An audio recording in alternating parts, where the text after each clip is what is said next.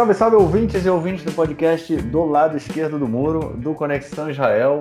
Estamos de volta mais uma semana. Eu, Marcos Gorenstein e João Miragaia. Fala, João. Fala, Marquinhos, tudo bem? Tudo tranquilo, na boa. Voltando aí depois de uma semana de folga, né? A gente teve, mas não teve, né? A gente não é. gravou o podcast, mas é, eu e João, a gente esteve presente num debate organizado pelo Instituto Brasil Israel, que foi no mesmo dia que a gente grava o podcast, foi um, um webinar ao vivo. É, a gente participou, tá, no, tá na, na, página do Conexão, né? O João divulgou essa semana, então quem não pôde assistir ao vivo é, e quiser assistir, é só entrar na página do Conexão no Facebook e é, assistir o vídeo, tá lá para quem, quem quiser. É uma semana que a gente saiu aí do, das festividades, né? Acabou no último sábado, domingo, sábado, né? É, acabou a festa de Sukkot, né? Teve aí então a, a, a comemoração de Simchat Torah e um, no momento em que a gente ainda estava no, no Seger, né? No lockdown, a gente vivendo aí, fechou na última quarta-feira é, a quarta semana de lockdown, está aí um mês, ontem, né? Na verdade, a gente está fechando um mês em, é, em casa é, foi uma tentativa aí de frear a segunda onda do corona. A gente vem falando disso também nos outros episódios. É, um lockdown bem diferente do que a gente assistiu é, em março, mas isso tudo aí é assunto para o nosso primeiro bloco e a gente vai entrar nele agora. Vamos lá, corona.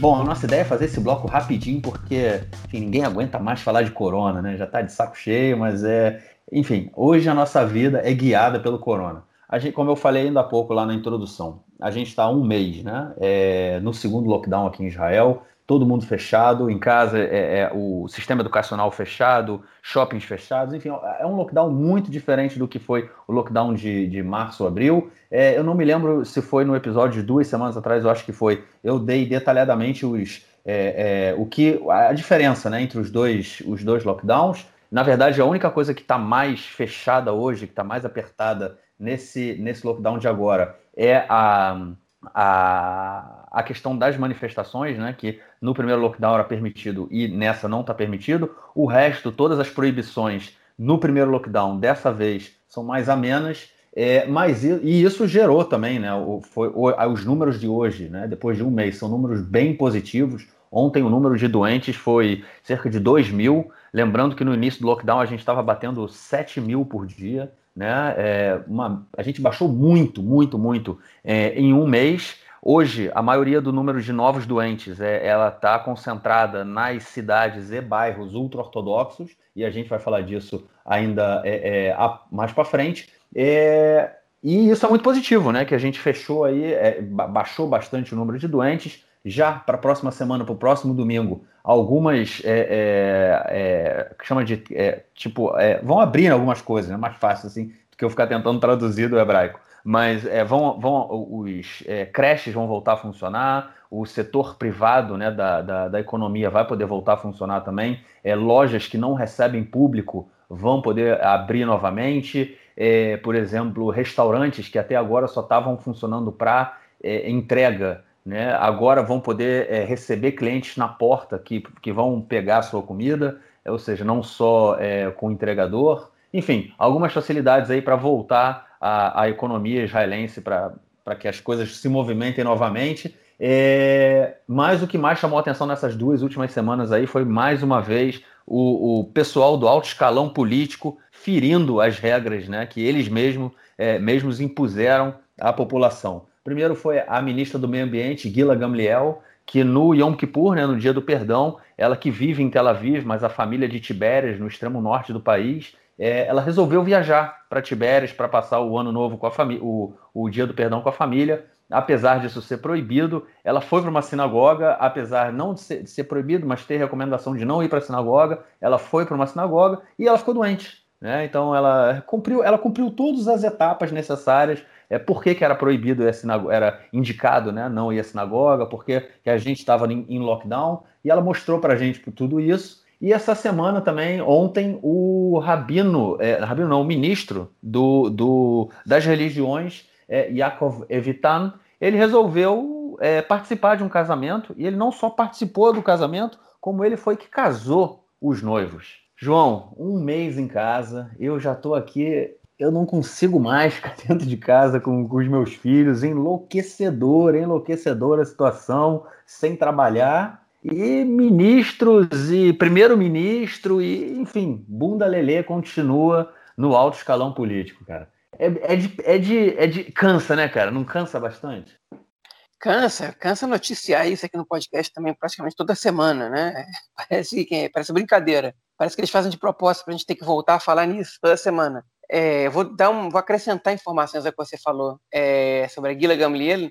É, ela ainda contaminou outras três pessoas, pelo que foi informado é, no, no, processo epidemiológico, e ela, não satisfeita com tudo isso, mentiu para a investigação epidemiológica que, que, que, que, tem como objetivo verificar por onde ela passou, para saber com que pessoas ela teve contato no momento que ela esteve doente, para poder colocar essas pessoas em quarentena, advertir essas pessoas e, e etc. E ela mentiu para essa investigação para que não descobrissem que ela viajou mais de 150 quilômetros da sua casa em Tel Aviv até Tibérias é, para passar o Yom Kippur lá. E quando foi descoberto, é, aí ela entregou ainda outra, outros descumprimentos da, da, regra, né? entregou que ela foi para Tibéria porque, se não me engano, os sogros, os sogros vivem lá, para que eles pudessem ficar com as crianças, ela pudesse ir na sinagoga, é, ou seja, ela está aproximando as crianças da, da, família, que não é a família, o núcleo familiar onde eles vivem, que também é proibido. Né? Está tá, tá rompendo a, a, o limite de um quilômetro, está indo para outra cidade, está tá, tá colocando em contato crianças que também podem estar infectadas e, em sua maioria, são assintomáticas, com pessoas é, de, idosas. E, é, enfim, está tá juntando dois núcleos familiares e não satisfeita com isso, ainda mente para o pro, pro processo de investigação? É, epidemiológico e, enfim, e aí quando, quando é descoberta por uma reportagem sensacional do, do jornalista Chaim Levinson do Aretz, ela diz que está é, tá consciente do seu erro, vai pagar a multa e está tudo bem. E não é assim que as coisas funcionam. Ou seja, então está tudo bem, ela vai pedir desculpa, vai pagar a multa, tá tudo bem, como se ela não fosse ministra do governo, como se ela não tivesse um exemplo para dar. Né? Houve uma pressão para que ela se demitisse, para que ela renunciasse. O Netanyahu falou: peraí, vamos esperar por mais informações. Até ontem ainda estavam divulgando, anteontem, mais informações sobre o caso. O fato é que muita, muita, uma, muita poeira já subiu depois disso, depois já baixou, e ela, não, pelo jeito, não vai renunciar, e o caso vai ser esquecido. Né? Já aconteceu tem uns 10 dias, a gente comentou na semana passada, porque não teve podcast semana passada, mas está aí o caso. Membros do Likud é, é, responderam isso a, acusando um membro do Yeshatid, nem me lembro qual o nome, de também ter descumprido a regra. E é evidente que, que, que, esse, que um, um, membro da Knesset, um parlamentar, ele, ele tem que dar exemplo sendo do governo ou não. O problema é que essa, ela é ministra, a Guilherme Gamliel é ministra, e mais do que ter descumprido a regra, né, ela mentiu para o pro processo, é, enfim, para investigação epidemiológica. E ela tem que, enfim, isso, é muito grave. Né? Na minha opinião, ela deveria renunciar. Agora, pelo jeito, vão passar é, vão passar o pano para isso aí, vão, enfim, vão deixar essa, mais, uma, mais uma situação dessas constrangedoras passar e tudo mais. No caso do Yakov Eviatan, é, ele, outra, ele também pediu desculpas, né? Ele foi o rabino do casamento, você disse, rabino não, deputado, ministro, na verdade ele é rabino e ministro, como, se não me engano, todos os, os deputados do Chas, todos os, os parlamentares do Chas é, e do judaísmo da Torá, é, ele, ele foi o rabino do casamento, ele casou os noivos e depois pediu desculpas. É, isso aqui, o, o que impressiona nesse caso é que, enfim, o Ari Ederi, que é o líder do Partido Chaz, que está defendendo que o partido dele é quem está mais cumprindo com as, com as determinações e tudo mais, ele foi colocado contra a parede e ele disse que não, que está tudo bem, que ele já pediu desculpa e que o casamento aconteceu de acordo com as normas.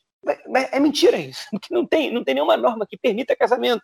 Está proibido fazer festa, está proibido reunir pessoas. Ah, porque só tinha 70 pessoas. Está proibido 70 pessoas, está proibido qualquer, qualquer quantidade de pessoas, não importa se é espaço aberto ou fechado. Era permitido durante as festas nas sinagogas, hein? mas o casamento está proibido. Então as pessoas estão mentindo na cara dura, sim, na frente de todo mundo, sem, sem nenhuma vergonha. E aí o Deri, não satisfeito com isso, hoje na reunião de gabinete que decidiu por começar a abrir o país, é, ele, enfim, defendeu que, que, que fossem permitidos casamentos de até 200 pessoas contra todo mundo, né? inclusive outros membros da, do, do, gabinete que são ultra-ortodoxos se voltaram contra a proposta do Derek, porque 200 pessoas no casamento é um exagero, é, um, é muito alto o número. Ele falou, então tá bom, então vamos fazer é, é, casamentos com até 40 pessoas por cápsula, por cápsulas, né? Tipo, dois núcleos, duas pessoas que convivem dois grupos de 20 pessoas no máximo. Alguém já viu isso acontecer no mundo? Não, esses grupos de 20 pessoas não se misturarem. Enfim, e as pessoas falando, as pessoas responderam para ele na reunião, digo, quando foi formado na, na agora na, nos jornais, nos noticiários da noite. Você tá maluco, Dério? Isso não pode acontecer. Tipo, você, tá, você não tem noção do que está acontecendo. Tipo, e ele falou: Eu sou representante do povo judeu aqui, vocês não entendem casamento é uma vez só na vida. Enfim, é totalmente desconectado da realidade. Na verdade, não é exatamente desconectado. Essa claramente é uma jogada política dele. Ele sabe que o que ele fala nessa reunião vaza para a imprensa, se é ele mesmo que vaza ele quer ser visto como parte do público, é, por, como a pessoa que está defendendo é, o direito das pessoas se casarem e fazerem festas, enfim, é, que para algumas pessoas parece ser uma pauta é, relevante, para a população ultra-ortodoxa não é, né? é. A grande preocupação deles agora é a volta dos, do, do, dos estudos, principalmente das academias rabínicas, das yeshivot, que, enfim, estão proibidas, mas algumas já voltaram contra a lei, é, e eles estão pressionando para que elas voltem na semana que vem. Qual o problema? O que está liberado para voltar são só as creches. A educação não está liberada. O, Ministério da Educação teve três, quatro semanas para preparar é, uma, uma, uma, volta transitória para as aulas e não fez nada, absolutamente nada.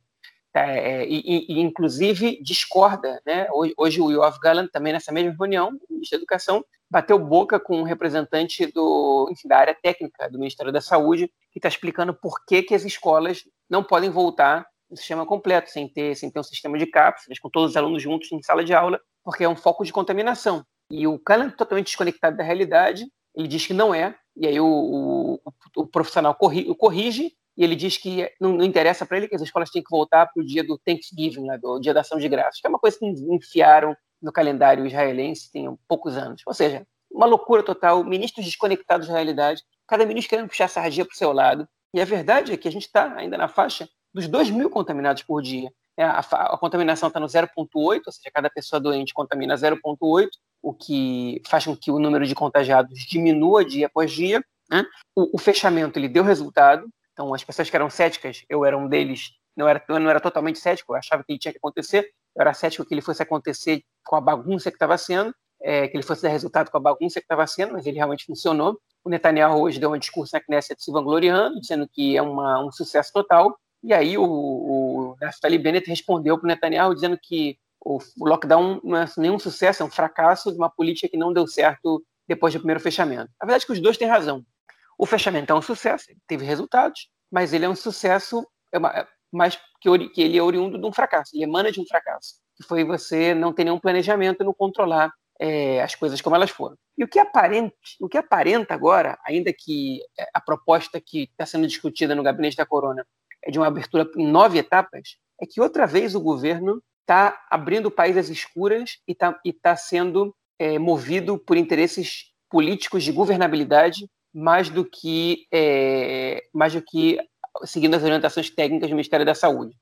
Por que eu digo isso? Porque não existe até agora uma decisão do governo sobre o que se definiu como cidades vermelhas e de acordo com o sistema do sinal de trânsito elaborado pelo gestor do, da política de, de, contra o corona, Ronnie Gamos, né, que foi escalado pelo governo para atuar, as cidades vermelhas são as que enfim, têm um número de contaminação acima de X e que o um número de contaminados tal, enfim, cidades que estão numa situação mais perigosa. Agora não lembro exatamente os critérios. A gente tem oito cidades vermelhas atualmente em Israel, na verdade são sete e meia, a meia é Jerusalém. Jerusalém é dividida em cidade por bairros, porque Jerusalém é muito maior que todas as outras cidades de Israel em termos populacionais, é quase o dobro da população de Tel Aviv. Não estou comparando as regiões metropolitanas, obviamente estou comparando só os municípios, mas enfim, são oito municípios que estão vermelhos no país, dos quais, excluindo Jerusalém, é, seis são ultra-ortodoxos. E Jerusalém está falando basicamente dos bairros é, ultra-ortodoxos da cidade. Né?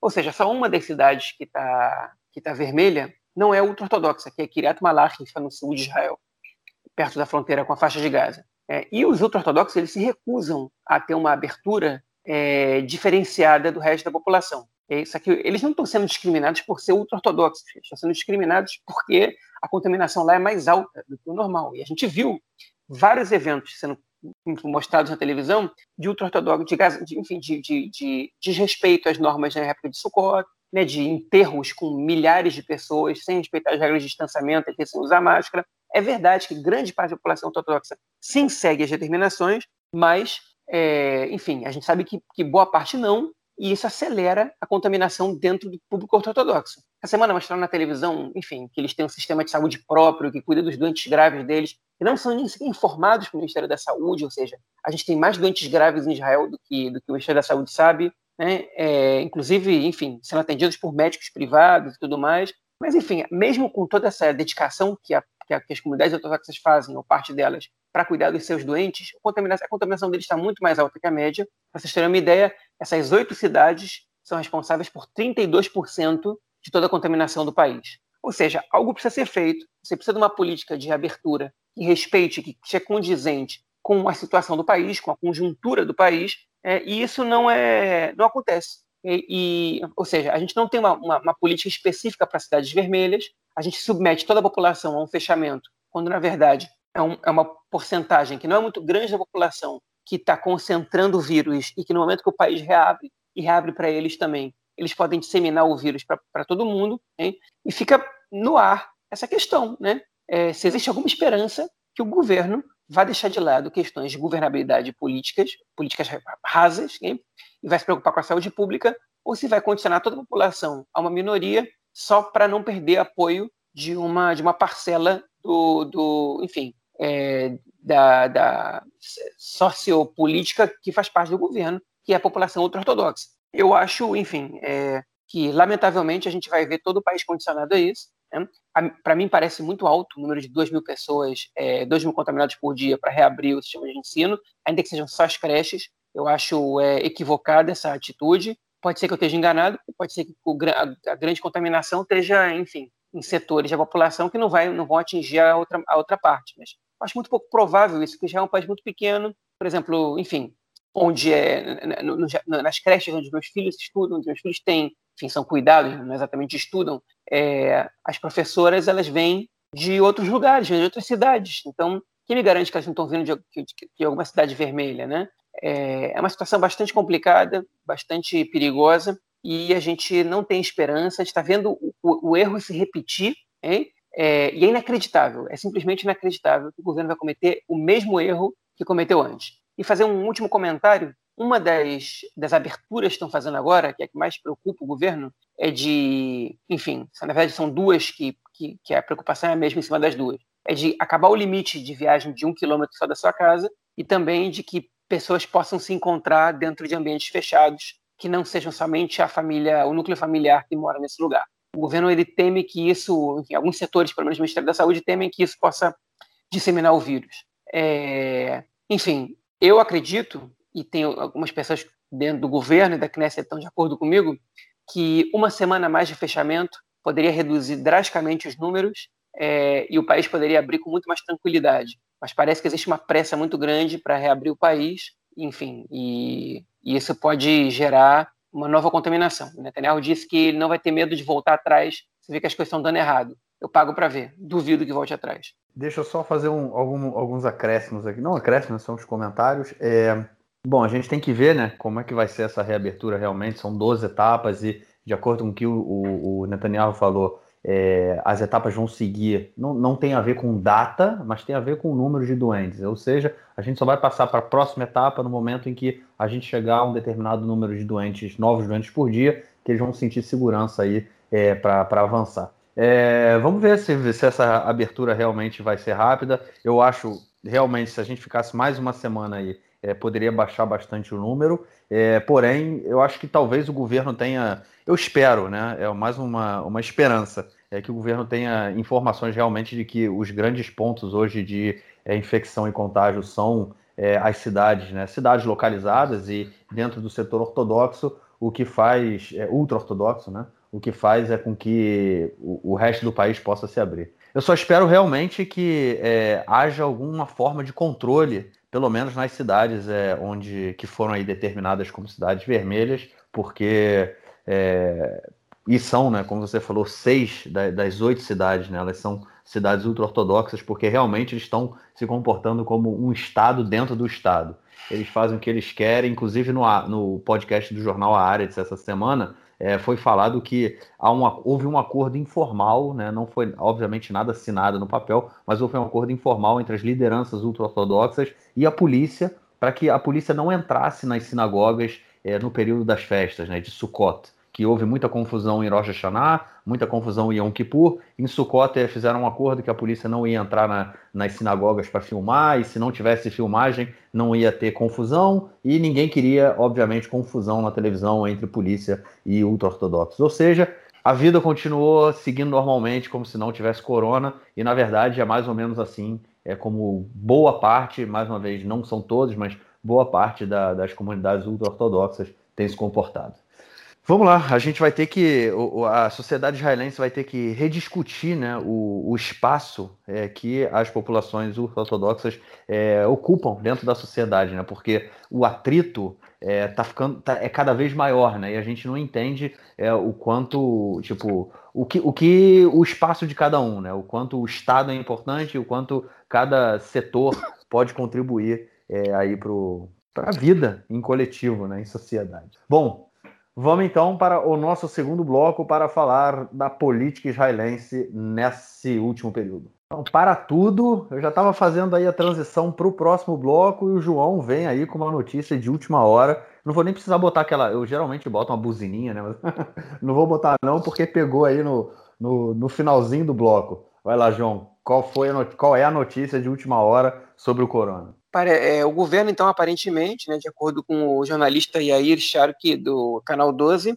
é, ele aprovou a abertura das yeshivot, das academias rabínicas, a partir de terça-feira, é, com, com, é, enfim, inclusive em cidades vermelhas, somente as academias rabínicas que são internato, ou seja, que os alunos moram lá. E todos vão ter que é, passar pelo, pelo teste, pelo exame antes de entrar. Mas, enfim, já estão na queda de braço, a população ortodoxa já está está ganhando, porque eles conseguiram abrir suas instituições educacionais antes do resto do país. Eu não, eu não vou comentar não, João. Vamos passar para o próximo bloco, então. para a gente falar da política israelense essa semana. Bom, aquele pano de fundo rápido aí, né, sobre tudo que aconteceu. Primeiro, é, houve aí, né, quando na, na, nas últimas semanas, né, quando entrou, a gente entrou aí no, no lockdown, as manifestações em Jerusalém, né, na frente, na casa do primeiro-ministro, foram proibidas. Né, por quê? Porque é, foram aplicadas regras de emergência por causa do corona e as manifestações só podiam acontecer até um quilômetro da sua casa, né, porque afinal de contas é, a gente não pode sair é, até mais de um quilômetro da nossa casa, então eu poderia, no raio de um quilômetro, me encontrar com até outras 19 pessoas é, e é, protestar, é, independente do, do assunto. Né? Ou seja, manifestações em um eh, num raio de um quilômetro de onde você mora, num, em, com cápsulas de até 20 pessoas. Ou seja, nas últimas duas semanas não houve manifestação em Jerusalém na casa do primeiro-ministro. É, mas houve manifestações pelo país inteiro. Né? Esse, essa medida que é, foi amplamente aí criticada por ser uma medida antidemocrática, né? É, fez com que as pessoas, mesmo pessoas que não iam à manifestação é, em Jerusalém, é, saíssem de casa é, no seu, nas suas cidades, nos seus bairros, no, nos, nos, seus, no, nos kibbutzim, nos moshavim, nos ishuvim.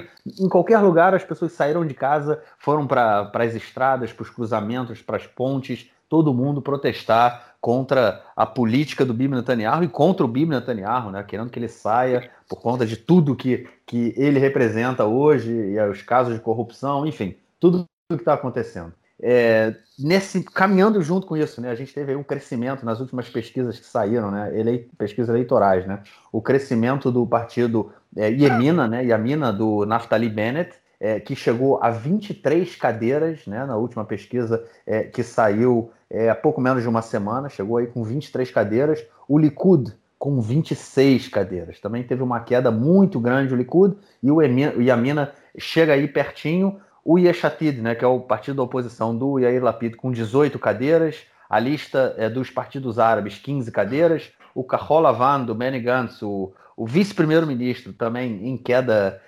Ele, ele era paraquedista, não sei se o Benny Gantz era paraquedista. Se ele for, ele está bem aí, porque já está chegando com nove cadeiras, o mesmo número de cadeiras que tem o Chas, né, que é o partido ultra-ortodoxo, é, o, Isra o, Israel Nossa Casa, com, do Lieberman, com oito cadeiras. O outro partido ultra-ortodoxo, e Yaduta Torá, sete cadeiras. E o Meretz, é, partido da esquerda sionista, com cinco cadeiras. Quem não passou a cláusula de barreira, de barreira é o Derek Eretz, né, que é o partido do deputado Tzvi Hauser e esqueci o nome do outro, que eles estão no governo. Eles eram, Yoav Zender, isso, isso mesmo. Sim, ele, e o, o Benny Gantz era paraquedista.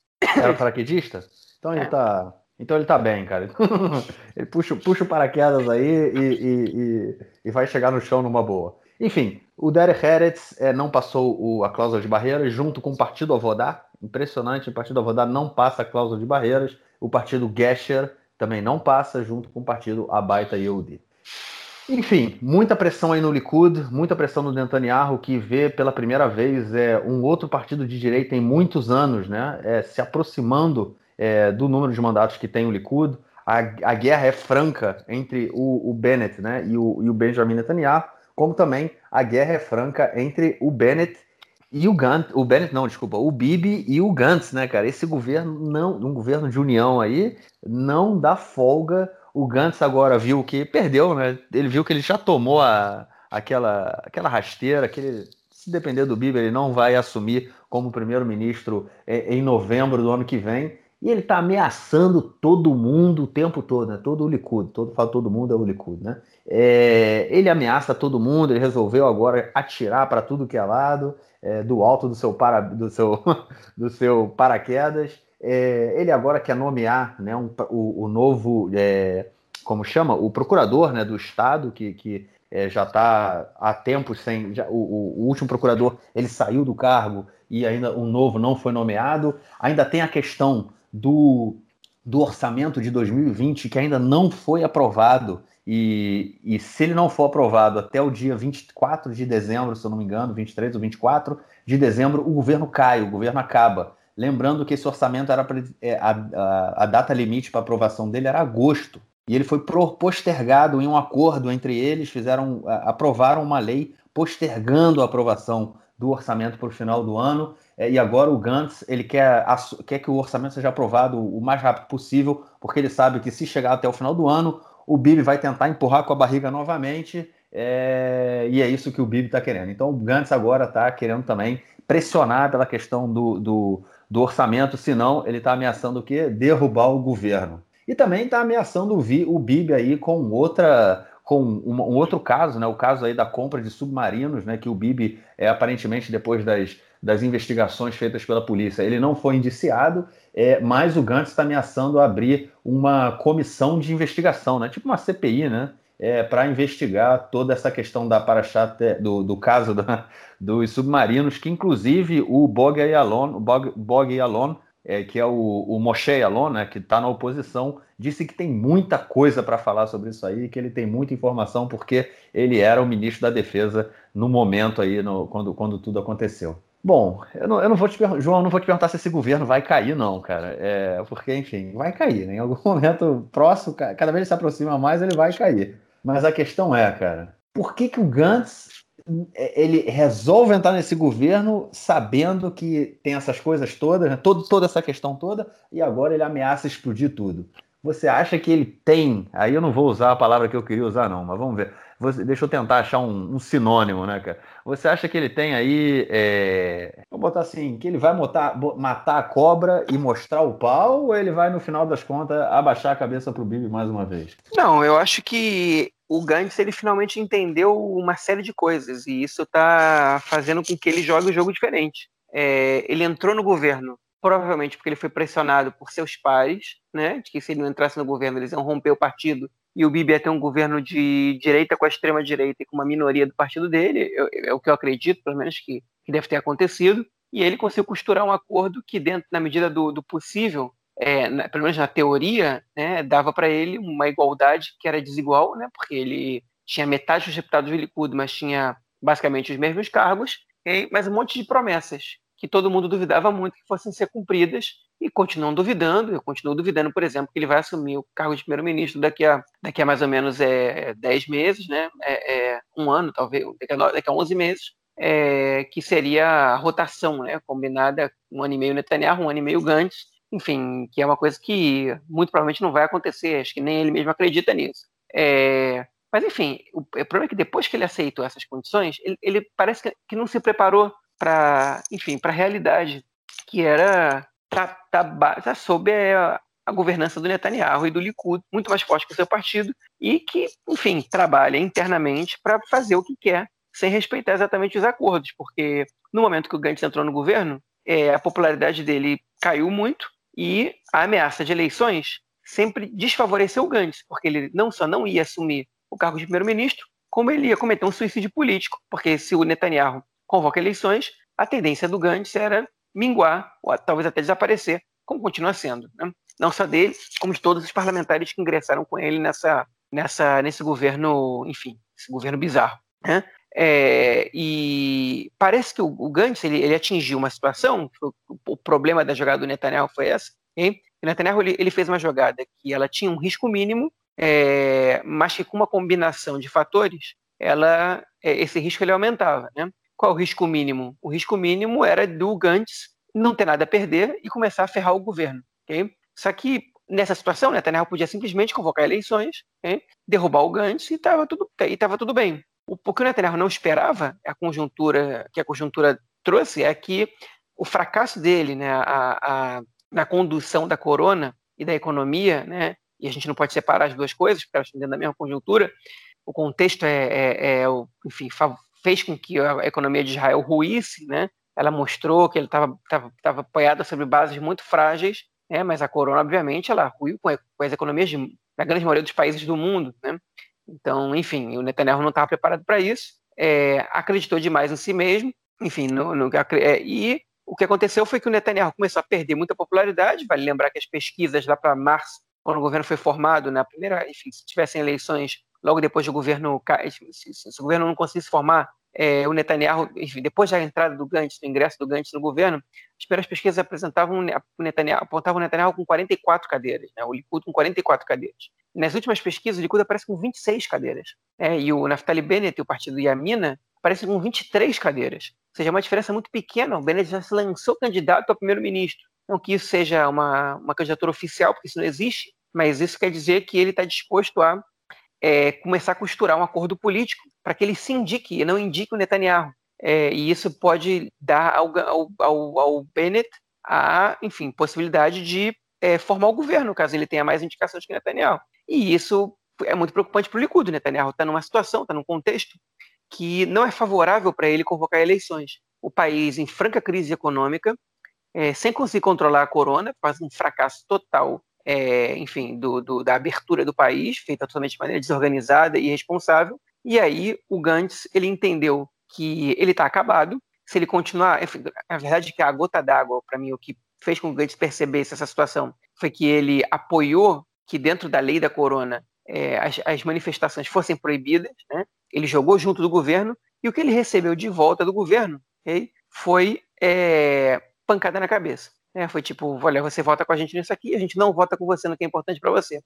E aí, é, pelo jeito, finalmente ele entendeu que ele não podia mais tá, tá, jogar junto com, esse, com, com o governo, né? Ele já era, de alguma maneira, uma oposição dentro do governo, mas nas questões cruciais eles estavam votando juntos. Ele estava sustentando, respaldando as decisões mais polêmicas e mais complicadas do governo, principalmente as que eram referentes à corona. E ele resolveu que acabou essa palhaçada. Então, não que ele não vai respaldar as questões referentes à corona, hein, mas que ele vai é, fazer o jogo do que o eleitorado dele queria que ele fizesse. Então, numa tacada só, ele, ele mandou três dessas, né? Ele, é, primeiro de tudo, ele, ele anunciou a abertura de uma comissão para eleger um novo procurador, é, não é o procurador-geral, né, é, o, é o, fiscal, o fiscal geral do Estado, né? o, o Likud é contra que essa, que essa comissão seja criada no momento. É, está muito bem sem, que, sem esse fiscal ali, porque é, esse fiscal ele pode adiantar uma série de questões envolvendo processos, é, principalmente no caso da, do, dos submarinos que estão paralisados.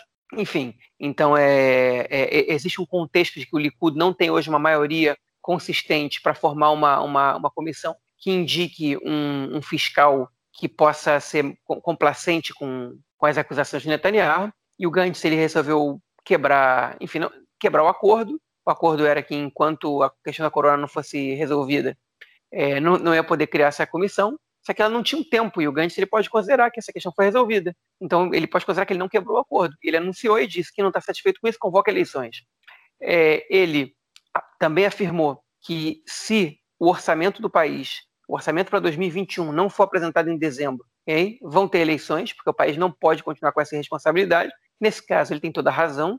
O governo está tentando adiar isso o máximo possível, porque o Netanyahu ele quer ganhar mais uns meses, ele, ele tem, segundo a lei, ele tem até março para apresentar o orçamento de 2021, né? e até em março, se ele, se ele não, enfim, se o governo cai por causa do, do, do orçamento, ou se o governo cai por alguma outra questão, é, ele pode tentar é, se manter no poder durante os três meses que, que existem entre as eleições, né, é, entre o momento que as eleições são convocadas e o momento que o novo governo é eleito, né, que segundo o acordo do Netanyahu com Gantz, é que se o governo cair antes do tempo do Netanyahu expirar, o Gantz assume, a menos que o Netanyahu caia por uma questão envolvendo justiça. Se a justiça, por exemplo, proíbe o Netanyahu de ser primeiro-ministro interino.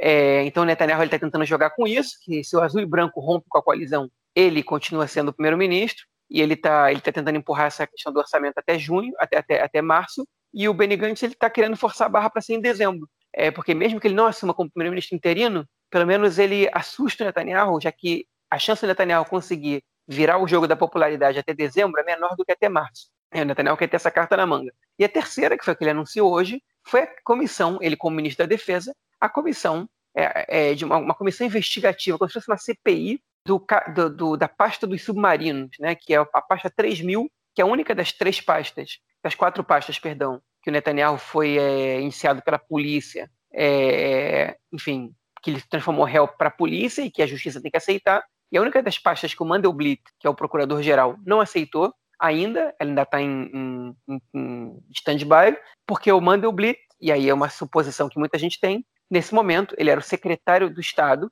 ele tinha informações sobre isso e ele sabe que ele pode se complicar caso ele. Ele era secretário de governo, né? não era secretário de Estado. E ele poderia se complicar caso essa, caso essa pasta, enfim, fosse parar na justiça, porque pode ter depoimentos contra ele e tudo mais.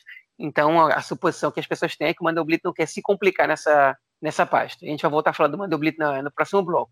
Mas, enfim, então, abrindo essa comissão investigativa, né, o Netanyahu ele pode, ele pode se complicar, essa pasta é a pasta mais perigosa, porque ele pode, enfim, ele, ele pode é, ser acusado de traição à pátria, por exemplo, por ter autorizado vendas de submarinos para o Egito é, sem informar o ministro da Defesa e as forças de segurança. É, enfim, é uma pasta muito perigosa e o Gantz ele resolveu fazer o seguinte: ok, se eu já estou ferrado mesmo, se eu já vou para eleições de qualquer maneira, então eu vou, eu vou ferrar esse governo junto. E é, em conversas privadas, o Gantz disse, teria dito pelo menos, né, segundo iniciaram essa semana no Aretz, ontem, na verdade, é que qualquer um, ele apoia qualquer um para tirar o Netanyahu. Não importa se é o Lapid, se é o Bennett, quem seja, ele vai apoiar para tirar o Netanyahu. Ou seja, ele está preparado para eleições. Hein? É, e ele, ele quer que tenha eleições. Então ele está tentando agora, de algum jeito, derrubar o governo, porque ele decidiu que chegou o momento de derrubar o Netanyahu. E se ele consegue algum êxito, ou em derrubar o governo, ou em levar para frente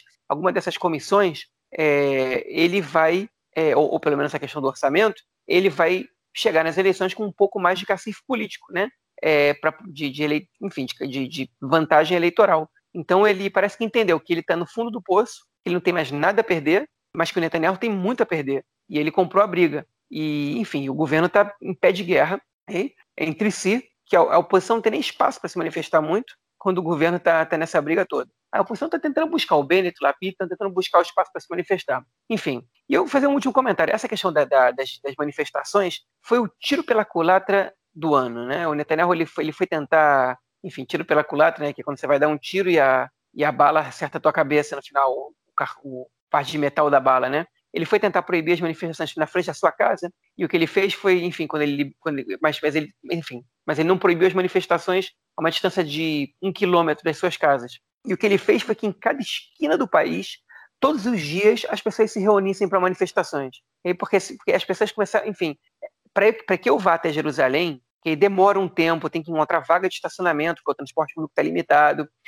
Eu sei que a polícia vai agir com, com, com violência lá, porque tem sido de praxe. Então é muito difícil que, eu, que um cidadão médio vá para Jerusalém para protestar. Mas quando a manifestação é aqui na esquina da minha casa, eu não tenho por que não ir. E se ele é todo dia, eu posso ir duas vezes na semana e está tudo bem. E sempre vai ter gente em Tel Aviv, explodiu essa manifestação, as manifestações explodiram, porque, enfim, o cara está em casa, sentado no sofá, vê, vê, as pessoas passando na frente da casa dele, e ele desce da, da, de casa e vai manifestar, pendura uma faixa na varanda. O que aconteceu foi que as manifestações se multiplicaram, o número de pessoas manifestando se multiplicaram, e Jerusalém é uma cidade que é muito mais amigável ao Netanyahu do que oposicionista. Netanyahu conseguiu transferir o epicentro das manifestações para Tel Aviv. E, na verdade, ele conseguiu levar para o país inteiro, mas o epicentro é Tel Aviv. De modo que na semana que vem eles estão prometendo manifestações com centenas de milhares de pessoas em Tel Aviv. É, até porque estão para reduzir a fronteira, enfim, o limite de um quilômetro. Aqui perto da minha casa tem um falafel que resolveu não esperar até semana que vem para vender o falafel é, é, com opção de takeaway e abriu agora, né? é, hoje mesmo na quinta-feira. Enfim, vários negócios estão fazendo isso e os manifestantes certamente vão fazer o mesmo. Não vão esperar até o domingo, quando, a, quando o lockdown vem abaixo, para fazer uma manifestação gigante contra as regras. Eles vão fazer no próprio sábado, eles já estão falando sobre isso, e foi um tiro pela culatra, um tiro no pé, como vocês queiram chamar. Na verdade, caiu mal para o Netanyahu essa proibição, ele vai, ele vai se deparar com manifestações maiores do que estavam acontecendo antes. É verdade, põe menos pressão, não é na frente da casa dele, não é na capital do país, né? Jerusalém, enfim, é a capital do país na prática, é, mundo reconhece ou não. É lá que está o governo, é lá que está a justiça, é lá que está a Knesset, é lá que as decisões são tomadas, é lá que está a residência do primeiro-ministro, enfim. E, e, ele, ele conseguiu tirar da, da, da esquina da casa dele aquelas dezenas de milhares de pessoas, só que ele conseguiu invocar centenas de milhares de pessoas no país inteiro para se manifestar contra ele todos os dias, em especial no próximo sábado à noite. Vamos esperar para ver o que vai acontecer. É, enfim, eu acho que não, não cai bem isso para ele. O momento político não é muito favorável ao Netanyahu, embora, enquanto não tenham eleições programadas, é muito difícil cravar qualquer resultado, qualquer estimativa. Agora é, é, é, resultado de pesquisa eleitoral e sensação. Eleições mesmo a gente já vai ver quando tiver data marcada. É isso. Sem mais para o bloco, vamos então para o nosso terceiro bloco falar de crise. A gente não falou quase de nenhuma crise até agora. Vamos falar então no nosso terceiro bloco.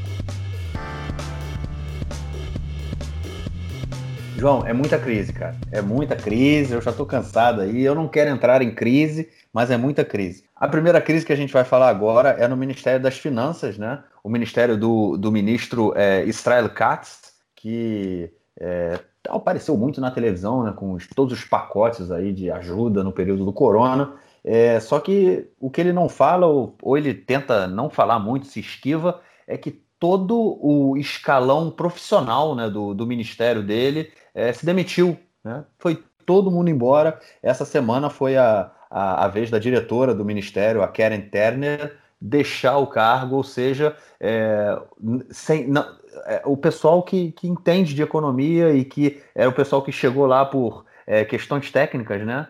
Não está mais presente é, para, pelo menos, tentar é, é, passar para o ministro é, o que a economia precisa, como, como avançar né, aí nessa crise econômica. É, não existe mais esse pessoal técnico. O Israel Katz agora vai dizer e desdizer o que tem que fazer da economia, cara. Bom, o Israel Katz hoje foi impressionante. Você falou que ele teve muito na televisão. Hoje eu passei pelo canal, eu passei com controle pelos três principais telejornais, né, do, dos canais 11, 12 e 13. E eu não, eu não consegui entender como. Eu não sabia que os estúdios eram tão próximos, porque o Cati estava ao vivo no, no telejornal do canal 12, no telejornal do canal 13, e depois fez um. estava em Zoom no canal 11.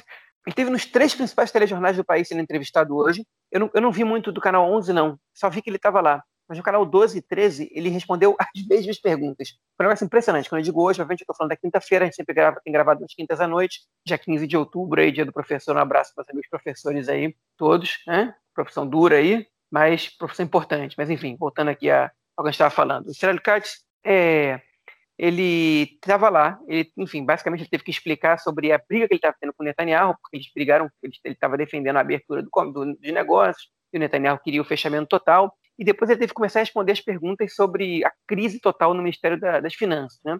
E é impressionante que ele, teve as perdas, né, dos três principais é, integrantes da área técnica do Ministério das Finanças, ou pelo menos dos, de, de três, cinco principais, já para dizer. A diretora-geral do Ministério das Finanças, que ele levou para lá, que foi diretora-geral do Ministério da, da, do Transporte, quando ele era ministro do Transporte, a Karen Turner, se demitiu essa semana. As notícias sobre a crise com ela, sobre ela estar tá discordando de tudo, já vem de muito tempo, mas ela não saiu chutando balde, que nem o, o, o Shaul Meridor, que a gente comentou aqui no podcast há um tempo, que era o, o, o presidente do, da, da, divisão do, do orçamento do, do Ministério da, da, das Finanças, né? E ele teve também, é, o, se não me engano, o vice-diretor que se demitiu essa semana também.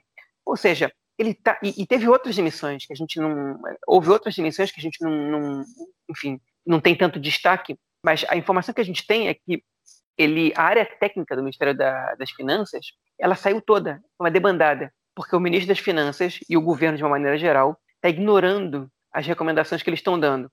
Então a gente está nas mãos de políticos tomando decisões sobre a economia sem é, nenhuma orientação da área técnica. É um negócio impressionante. Agora a gente pensa, ah, tá bem, tipo, isso, enfim, nunca, já deve ter acontecido antes, o próprio de Cartes falou, não, a gente, o Ministério das Finanças tem excelentes profissionais, o fato é que as pessoas que estão substituindo esses técnicos também são excelentes profissionais. Enfim, é óbvio que tem muitos profissionais, não foi todo mundo que se demitiu. Só que, enfim, só que os principais nomes, as principais pessoas que estavam dando a orientação do que devia acontecer, são as pessoas mais experientes, saíram. E, e, quem tá, e por que eles saíram? Porque o Ministério das, da Economia, Ministério das Finanças, né, não dá ouvidos às recomendações deles. Agora, vocês parem um segundo e imaginem o que aconteceria se o Ministério da Saúde agora perdesse os seus principais quadros, porque o ministro da Saúde resolveu não escutar os médicos, não escutar os epidemiologistas, não, não escutar essas pessoas. Né? Alguém consegue imaginar uma situação dessa aqui em Israel? É impossível isso acontecer, porque, enfim, porque a gente sabe que essa é uma questão que a gente sempre, enfim, tem que,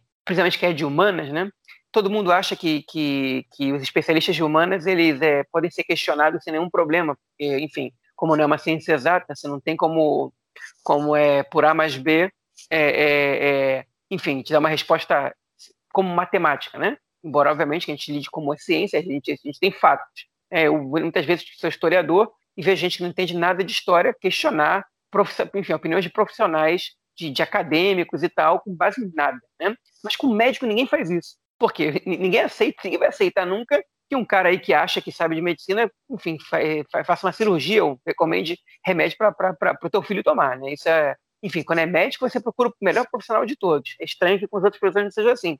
O que o Ministério das Finanças está tá, tá mostrando é uma posição de obscurantismo, que não confia nos profissionais que tem, ok? E prefere tomar decisões okay? ignorando a parte técnica. Agora, economia também é uma, também é uma ciência, né? Existem ciências econômicas que estão na fronteira, estão no limite ali entre exato e humanas, okay? mas existe estudo para isso. As pessoas são profissionais estudadas, gabaritadas. Ninguém coloca um, um profissional para trabalhar como, como presidente da divisão de orçamento, um cara que não tenha muita experiência e que, e que não tenha estudado isso. Né? E o ministro das Finanças parece que, enfim, não está dando importância para a opinião desses profissionais. Ele diz que quem, quem, quem diz que tem que fazer é ele, e ele deixou a gente, enfim, ele, ao invés de ele não deixou a gente, a gente está na mão de políticos com interesses eleitoreiros, em vez de profissionais que, enfim, que têm é, é, opiniões embasadas para dar eu não acho que, que, que, o Ministério das Finanças seja uma coisa 100% técnica, não. Eu acho que o Ministério das Finanças é um ministério que, que a política ela manda muito, como todos os outros. Né?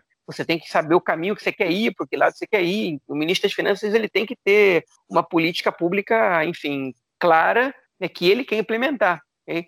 O problema é que ele escolheu boa parte dos profissionais que estão ali. É, e, e a debandada dos profissionais é impressionante. E não é que houve uma debandada que, de repente, se trocou um governo de esquerda para um governo de direita.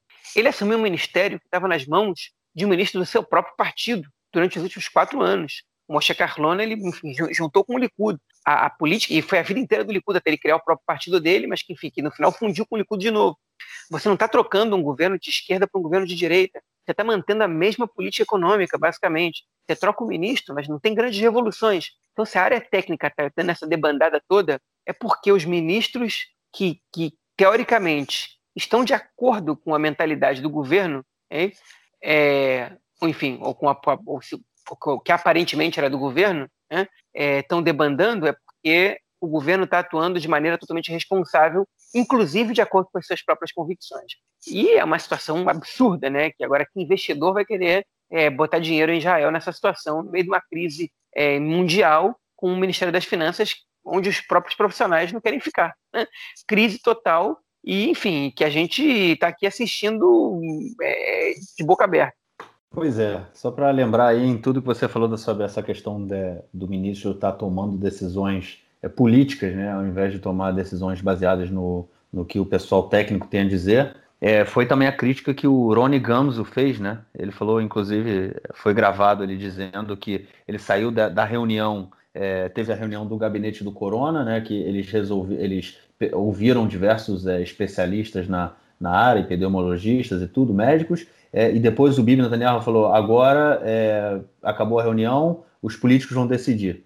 E o, o Gamso falou disso, né? Ele estava muito revoltado, dizendo que eles não levaram em consideração o que o pessoal técnico falou e as decisões foram políticas. Ou seja, tudo decisão política, não importa, nesse governo, né? Não importa é, o que o pessoal que realmente entende do assunto tem a dizer. Mas vamos então para nossa segunda crise, né, cara? Como não bastasse, a gente tem a crise. Eu vou, eu vou ser sincero com você, ouvinte, eu não consegui entender direito o que aconteceu. Foi uma, uma crise aí que estourou hoje, é quinta-feira, como o João falou. É, estourou há dois dias atrás, eu não consegui acompanhar direito esse caso. Foram é, é, gravações, né? O João falou disso, que tem um número de. O um número de. É, é, é, como é que chama? Vazamentos né, para a mídia aqui em Israel é muito grande. Essa semana foram mais vazamentos e, é, chama, houve e agora foi um vazamento é, do é, procurador, né, o Avihai Mandelblit, é, xingando, falando é, do antigo procurador do, do estado, o, o, o como chama, Shiny Sun, né? É, chamando o Shiny Sun de maniac, de maníaco, né? Que é, um, é uma forma aqui de você chamar de maluco. de babaca, né? Eu diria babaca, que é babaca. Isso, isso.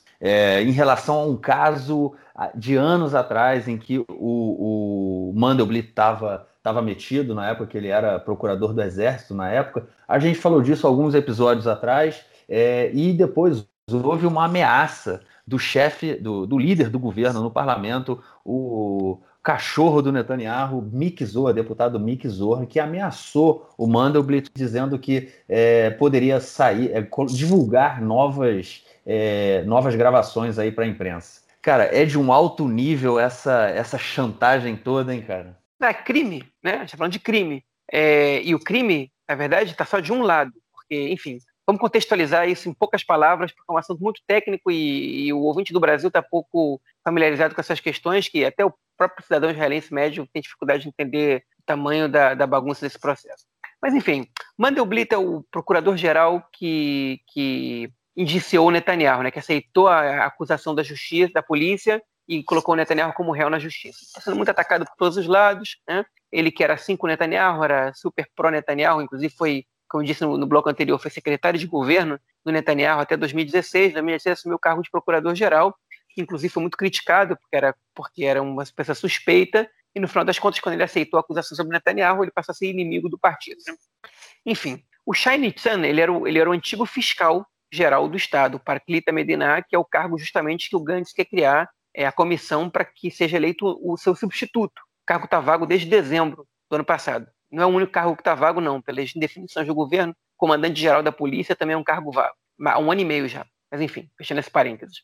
É, e o, enfim, foi divulgada uma conversa entre o Mandelblit, pelo canal 12, né, dois jornalistas, entre o Mandelblit e o é, F. Nevô. F. Nevô é um, enfim, também um membro do, da, do, do, do sistema de justiça israelense, é, que agora está sendo acusado também, também virou réu, e que era amigo pessoal do Mandelblit, pelo menos, na qual o Mandelblit ele diz que, enfim, que ele está sendo, é, ele se sentindo enforcado pelo, pelo, pelo Shainit San, que esse babaca tá, acha que pode fazer o que quiser, porque o Mandelblit ele tinha uma pasta na justiça aberta contra si, é, que tinha sido fechada poucos meses antes, é, e que, enfim, o Shai Nitsan parecia, pelo, pelo depoimento, embora o Mendelblit não disse isso, que ele pudesse estar sendo ameaçado pelo Shai Nitsan se, se ele não fizesse o que o Shai Nitsan mandava ele fazer. O Shai Nitsan é tido pelo Likud como um, um, um fiscal que fez de tudo para incriminar o Netanyahu, a Sarah Netanyahu e, enfim, e todo mundo envolvido com a família Netanyahu e até alguns membros do Likud no momento que ele foi fiscal. Por isso esse cargo é tão importante para o Likud e por isso que o Likud não quer é, deixar o, o Gantz é, nomear, a criar uma comissão que possa nomear alguém do desagrado do partido. Okay? E o Shanixan, então, é visto por, por essas pessoas como uma pessoa que não é que, que é totalmente parcial e que trabalhou ativamente para prejudicar o Netanyahu. E no momento que uma gravação é, é, divulgada, ainda que ela seja de 2016 ou 2017, não lembro, é, dizendo que o Mandelblit diz, numa conversa privada com um amigo, é, que o, o Shai é, tipo, tava tentando ferrar ele, tinha, na verdade tinha ele pela garganta, né? Tinha ele pego pela garganta, enfim. É, eles chegam a, a, uma conclusão de que o Mandelblit só resolveu indiciar o Netanyahu porque o Shai Nitzan pressionou o Mandelblit. Mas eles têm um problema aí. O Mandelblit era o chefe do Shai Nitzan. E as pastas abertas contra o Mandelblit, elas, o Mandelblit foi absolvido, né? Na, na verdade, na pasta que foi aberta na, na, na justiça contra ele. Então, é, essa acusação, embora ela, ela, ela tenha alguma lógica, ela não tem consistência em termos de evidências, né? Ela não prova nada. Okay? Inclusive, tem um deputado do Mérito, chamado Yair Golan, que acusou o Amit Segal, que é um dos dois repórteres que, que fez essa, que divulgou essa gravação, é, de estar trabalhando pelo primeiro-ministro, porque todas as informações que ele está divulgando agora, que são e-mails e gravações e coisas que ele não diz como é que ele conseguiu, mas que ele está divulgando agora, são usados em benefício do Netanyahu. Mas até agora nenhum deles tem uma prova consistente né, que mostre alguma coisa que a, polícia atuou de proposta contra Netanyahu, ou Mandelblit, enfim. São, são, ssão é, algumas hipóteses que carecem de muitas evidências para serem é, provadas. Mas, enfim, foi suficiente para gerar um rebuliço. Né? deu para essa, essa informação é, importância grande quem quis, quem não quis não deu. Né? É, o canal 13 de televisão ele citou essa informação mais como uma briga no judiciário do que como uma como algo que pudesse afetar o Netanyahu, até porque o nome do Netanyahu não aparece nenhuma vez, nem de nenhuma das pastas dele, nem nada disso. Mas enfim, nessa gravação. É, mas o fato é que o, o, líder do governo, o deputado Miki Zoa, sobre quem a gente já falou aqui algumas vezes, porque ele tem aparecido muito é, com um comportamento desprezível, disse numa entrevista de rádio, que não me lembro agora de qual rádio, que o, o, o Mandelblit deveria é, cancelar o indiciamento do Netanyahu urgente e renunciar ao seu cargo caso, caso, enfim, caso não fizesse isso, caso contrário, outras gravações iam aparecer e ele não tem noção do tamanho da, da bagunça que ia ficar aqui com ele, né? é, que, do que ia acontecer, para ele. Ou seja, uma ameaça velada total. O Mickey Zoa não é nenhum estúpido enfim, pode até ser algumas, alguns aspectos, mas ele sabia o que ele estava falando. O Zohar é um cara que tem mestrado em direito. Ele sabe o que é uma ameaça. E a lei israelense é muito clara. Né? Você ameaçar pessoas com base em exposição de informações privadas delas é crime passível de sete anos de cadeia. O Mick Zohar divulgou isso, disse isso, enfim, assim abertamente, ameaçou a justiça do país e disse: a gente tem que parar de ter medo da justiça. O que eu também acho, você não tem que ter medo da justiça. Você não pode fazer a justiça ter medo de você também. Né? Isso é um comportamento de mafioso. Ele ameaçou o, o procurador-geral que, se ele não retirasse a acusação contra o primeiro-ministro e não renunciasse, ele ia expor gravações privadas dele. O Amit Segla, que é o jornalista, foi até a televisão, junto com o Guy Pellet, que é o outro jornalista que fez, que escreveu em conjunto com o Amit Segla, tem que fazer justiça a essa situação. O Guy Pellet não é um cara de direita, inclusive ele é visto como um dos jornalistas mais anti-Netanyahu que tem atualmente, né? é, por aí, não, não exatamente por conta de suas opiniões, mas sim pela, por conta do, do material que ele divulgou, que prejudicou bastante o Netanyahu, é, enfim, nos últimos, nos últimos meses, talvez anos. É, mas, enfim, os dois foram às redes dizer, a televisão também, dizer o seguinte: olha só, é, o Mickey Zora, ele não tem acesso a nada disso, e se a gente tiver mais material, ele vai ser compartilhado, independente do Mandelblit renunciar ou tirar as acusações. Porque se a gente acha que isso é de interesse público, a gente vai divulgar e acabou. Né? Então, agora, enfim, o que impressiona é a audácia que o sujeito tem de cometer um crime e ameaçar o procurador-geral dessa maneira. Né? E o pior de tudo é que não chegou nenhum processo contra ele até agora. É uma situação absurda. O Netanyahu logo depois saiu dizendo que o, o Mickey não pode fazer uma coisa dessas, ele não está por trás disso.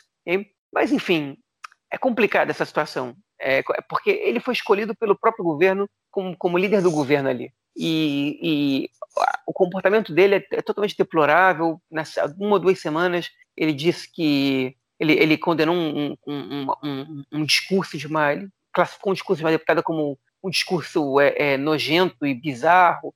Enfim, e que, como, como, líder do governo, não pode ter um comportamento desse. Ele tem que respeitar as pessoas, tem que respeitar as suas opiniões e não pode, de jeito nenhum, ameaçar o procurador-geral.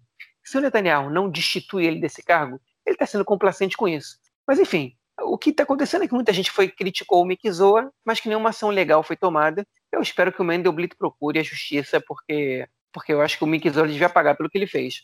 Pois é, cara, é assim, de um alto nível, né? E a gente, como você falou, a gente já falou do Mick Zora outras vezes. É, é realmente um, o, o, comentário que você. Você fez um comentário aí agora que me dá o gancho para a nossa próxima crise, que foi quando você falou que foi um comentário de mafioso, né? Ele ameaçou o procurador do Estado, é, como, como realmente funciona um, uma, uma máfia, né? um, um, um é, é, uau, me fugiu a palavra. É uma organização, organização criminosa. Exatamente, é isso.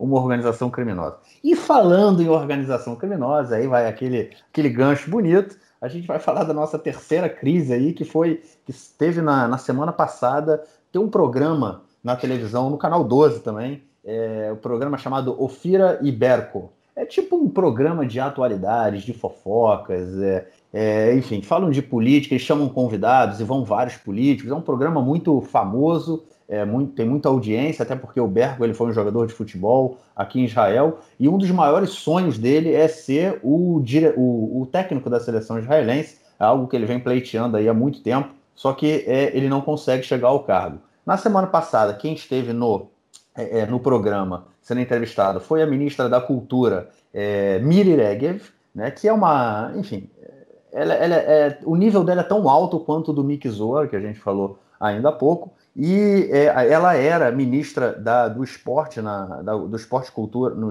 do ministro, das, ministro do esporte e cultura no último governo, agora ela é ministra dos transportes, e ela, num determinado momento é, do programa, quando ela e o, o Berco começaram a discutir, é, ela falou, enfim, foi uma discussão, porque aqui também é uma coisa que não sei se o ouvinte já viu algum programa de entrevista ou de atualidades, programa que tem duas pessoas, com mais de uma pessoa conversando, sempre acaba em discussão, mas é aquela discussão que a gente não tem como acompanhar. É todo mundo gritando, é grito mesmo, é as pessoas gritando no estúdio e você não consegue acompanhar. Eu geralmente mudo de canal quando isso acontece. Eu vou para outro canal, digo televisão, fazer alguma coisa, mas é, eu não tenho paciência para esse tipo de, de, de, comportamento na televisão, porque simplesmente eu ouço pessoas gritando e não entendo o que está acontecendo. Mas, enfim, é, no meio da discussão entre os dois, a, a, já tinha tido um evento em que o, o Berco tinha chamado o Likud de é, organização criminosa, né? E aí a, a Miri Regev falou que, em, no meio da discussão entre eles, que enquanto o Berco não pedisse desculpa por ter chamado o Likud de organização criminosa, ela ia fazer de tudo é, para que ele não assumisse como técnico da seleção israelense. Ou seja, ela também mostrou que ela trabalharia como uma organização criminosa. Né? Ela impossibilitaria a chegada dele à, à, à seleção israelense. Ou seja, mais um crime, né, João? É, não só isso, né? É, é, na verdade, ela entrou com uma ação para o procurador-geral para que ele é, para que ele tirasse do ministro do esporte, do Ministério do, do Esporte e da Cultura, que inclusive foi o ministério, foi, a pasta dela no último governo, né? o poder de nomear o técnico da seleção israelense, porque, segundo ela, o cargo de técnico da seleção israelense é um cargo de, de que, que, precisa de uma união nacional, né? E que, e que ele não quer que o ministro do turismo, o ministro do esporte, perdão, tome essa decisão sozinho, okay? porque é uma decisão que cabe à população israelense e que, enfim, que o ministério não pode tomar uma decisão arbitrária. Ela não disse exatamente como tem que ser tomada. Agora, enfim, ingeriu, interferiu num assunto que não tem nada a ver com ela, né? Obviamente que o, que o, que o procurador geral vai, vai negar. Pode parecer um pouco bizarro que o ministro do esporte, seja quem, quem decide quem é o técnico da seleção israelense, okay? É, deixa, deixa, deixa, eu só, deixa eu só fazer uma parte aí que não é o ministro do esporte. É, pois eu, é, ele tem gente... uma comissão, né? Ele tem uma comissão é, eu, interna do. Ministério técnica que decide o técnico, né? Eu não sei qual é, qual é o papel que ele tem, ou que o Ministério em si tem mas é, é, um órgão que é ligado ao Ministério do Esporte, Ministério do Esporte e da Cultura, né? É, mas, enfim, é, agora, o, né, né, nesse bate-boca, o Berco, ele, ele dizia para ela, eu não me referi aos eleitores. Ela falou, você ofendeu um milhão e meio de pessoas e tal. Ele falou, não me referi aos eleitores, eu estou falando, eu falando do partido, estou falando de você e dos seus amigos. Enfim, mas a Mireille é comum, ela não escuta, ela só grita, é o estilo dela, assim que ela, que ela se faz, né? Ela é o, ela é o cão que, que ladra do, do partido, é a pessoa que é chamada para, enfim, para causar tumulto nessas horas, né? e ela conseguiu causar tumulto. Agora, é, é, é, assim, isso a gente pode dizer que é baixo nível, né? Eu não sei se foi exatamente crime o que ela fez, é, a ameaça que ela fez, porque, enfim, ela não ameaçou ele de, não ameaçou de nada privado, ela ameaçou de uma coisa que ela não tem poder, né? É, na verdade, do mesmo jeito que o Mickey Zoa, porque o Mickey Zoa não tem, essa, se o Mickey Zoa tem essas gravações, né? É, a gente não sabe, mas a Mirega a gente sabe que ela não tem poder de, de nomear, de decidir quem vai ser o técnico da seleção. Né? É, agora, o, Be, o, o Yael Berkov, você vai lembrar, foi capitão da seleção israelense vários anos. Né? Ele anunciou publicamente quando se aposentou que queria ser técnico da seleção. Ele é, enfim, foi comentarista esportivo na televisão, jogou no Manchester City. Era um cara que teve uma carreira interessante até para os padrões israelenses de futebol. Jogou no Manchester City de antes do, de ele ser rico, né? Quando o Manchester City estava ainda estava em dificuldades financeiras. Mas, enfim, ele não é nenhum sujeito de esquerda, não. É, ele, é, uma vez, quando ele fosse técnico da seleção, ele não convocaria jogadores que não cantassem o hino. Né? E isso é, ele estava se referindo, obviamente, aos árabes. né, os jogadores árabes. Ele disse, o cara pode ser um excelente jogador, se ele não canta o hino, ele não, ele não tá aqui. Então, no fundo, ele tem que estar de acordo com a Miri nessa questão da seleção representar é, o espírito nacional e todo o povo de Israel, pelo menos na, na, na visão dele, que é o povo de Israel, né? Que exclui os árabes, mas enfim. É, não é nenhum sujeito de esquerda, não. Ele é um cara de direita. Ele só acha que o Likud, enfim, né, é, é, o, o Netanyahu o, é, é, cometeu vários casos de corrupção e que o Likud, é, enfim, em vez de, de, de, de, trocar de líder e deixar que o cara seja julgado, ele protege o Netanyahu, mesmo tendo noção de que ele é corrupto. A avaliação de Netanyahu é corrupta do Berkovitz, né, a justiça do Berkovitz, a justiça tem que, tem que decidir sim ou não. Mas, enfim, ela chegou lá e ameaçou de uma coisa que ela não tem direito, não, que ela não tem poder. Quando ela viu que ela não tem poder, ela foi para a justiça. E ela foi procurar uma situação que é a seguinte: se a justiça tira do Ministério do Esporte o direito de decidir quem é o técnico, ela ganha. E se a justiça diz para ela não, ela vai incitar contra a justiça. Dizer que a justiça está outra vez contra o Likud e blá blá blá blá, blá e tudo mais. Né? E ela não voltou atrás nem um segundo disso, não. Ela falou, continua atrás, porque ele ofendeu um milhão e meio de pessoas. Não importa que ele falou que não foi um milhão e meio, que não se refere aos eleitores. Ela não está nem aí, ela não está não tá muito afim de escutar, ela está afim de gritar o que ela quer, de interpretar a situação do que ela quer. E ela realmente, como você falou, Marquinhos, ela, o, o chamou o Likud de organização criminosa, e a Miri Regev, o que ela fez? Ela agiu como membro de uma organização criminosa. Né? Ela, na verdade, a carapuça serviu, ela, ela confirmou a teoria, né? Obviamente, se o Likud é uma organização criminosa ou não, eu não acho. É um partido político legítimo, como todos os outros partidos. No momento, né, o que a Miriam fez e o que o Mickey Zor está fazendo são é, atos que, que poderiam ser enquadrados como crime. Do, do Mickey Zor, claramente, poderia levá-lo à prisão por sete anos, se ele pegasse um, um juiz é, rigoroso. Enfim, lamentável, realmente lamentável. Likud é um partido legítimo dentro da democracia israelense, que tem, não, tem todo o direito de existir, que, que, que enfim, que prova o seu direito de existir quando ganha a eleição tras eleição há vários anos, hein? mas é lamentável que os eleitores internos do Likud votem em pessoas como Miki Zora Miri Regev é, para postos tão altos do, do, partido, pessoas que não têm nenhum apreço pela democracia, nem, pela, nem pelo alto nível do debate público. É isso. Então, já que a gente está falando aí do, do técnico da seleção, do, do, de quem pretendia ser né, o técnico da seleção israelense, Vamos passar para o nosso quarto bloco, o bloco do esporte, com o nosso camarada Nelson Burri. Manda aí, Nelson. Meu caro Gorge, tem amigos do Conexão Israel do lado esquerdo do muro. Mandar um abraço ao João, que tem saído todos os dias com a sua bandeira preta para protestar pelas ruas de Israel, usando a máscara, obviamente. Vitória fantástica da seleção israelense de futebol masculino, 3 a 2 sobre a Eslováquia fora de casa. Esse jogo vale pelo grupo 2 da Liga B da Copa das Nações da UEFA. No grupo 2, nós temos Escócia com 10 pontos, República Tcheca com 6, Israel com 5 e Eslováquia com 1. Por enquanto, os três times primeiros estão classificando. Próxima partida: Israel joga fora de casa contra a República Tcheca no dia 15 de novembro e fecha o grupo no dia 18 de novembro em Israel contra a Escócia. Vamos ver a quantas anos essa história. Por enquanto, a campanha israelense: dois empates, uma derrota e uma vitória, cinco pontos. O ideal é chegar em segundo para garantir. Mas se ficar em terceiro, aí vai depender de critérios. O primeiro e o segundo passam direto. É isso aí, um grande abraço, boa sorte Israel na Copa das Nações da UEFA. Valeu, Nelsinho, obrigado pela sua mensagem. Estamos de volta aí com, com, o, com o nosso podcast. E é isso, João. Algo mais a declarar ou a gente fica por aqui? Podemos ficar por aqui. Pessoal, obrigado aí pela audiência de sempre. Completamos um ano aí. E, enfim, vamos tentar não, não, não deixar de gravar mais, não. Mas é que foi uma oportunidade na semana passada Inclusive, você queria comentar, quem quiser escutar é, a nossa live como podcast, né, é só baixar do YouTube no MP3 e botar no telefone. O único problema é que vocês vão perder é, o PowerPoint que a Cecília Cohen, que, que, participou da mesa junto da gente, apresentou sobre a estética das manifestações, que foi muito interessante. Enfim, então eu recomendo ver o vídeo mesmo, porque ela trouxe uma visão bem legal, que é a especialidade dela, que não é minha nem do Marquinhos, e que eu aprendi muito. Então recomendo que vocês vejam, porque a gente falou sobre temas que são atuais, mas uma semana, duas semanas de atraso não deixam de ser atuais, não. Beleza. Então é isso, João. A gente vê aí na semana que vem que horas a gente grava, né? Porque as crianças vão voltar para a creche, se tudo der certo. e a gente vê se grava na quinta de manhã ou na quinta de noite, como já virou habitual aí desde a nossa volta ao lockdown. Grande abraço, cara. Abraço, até mais. Valeu, tchau, tchau.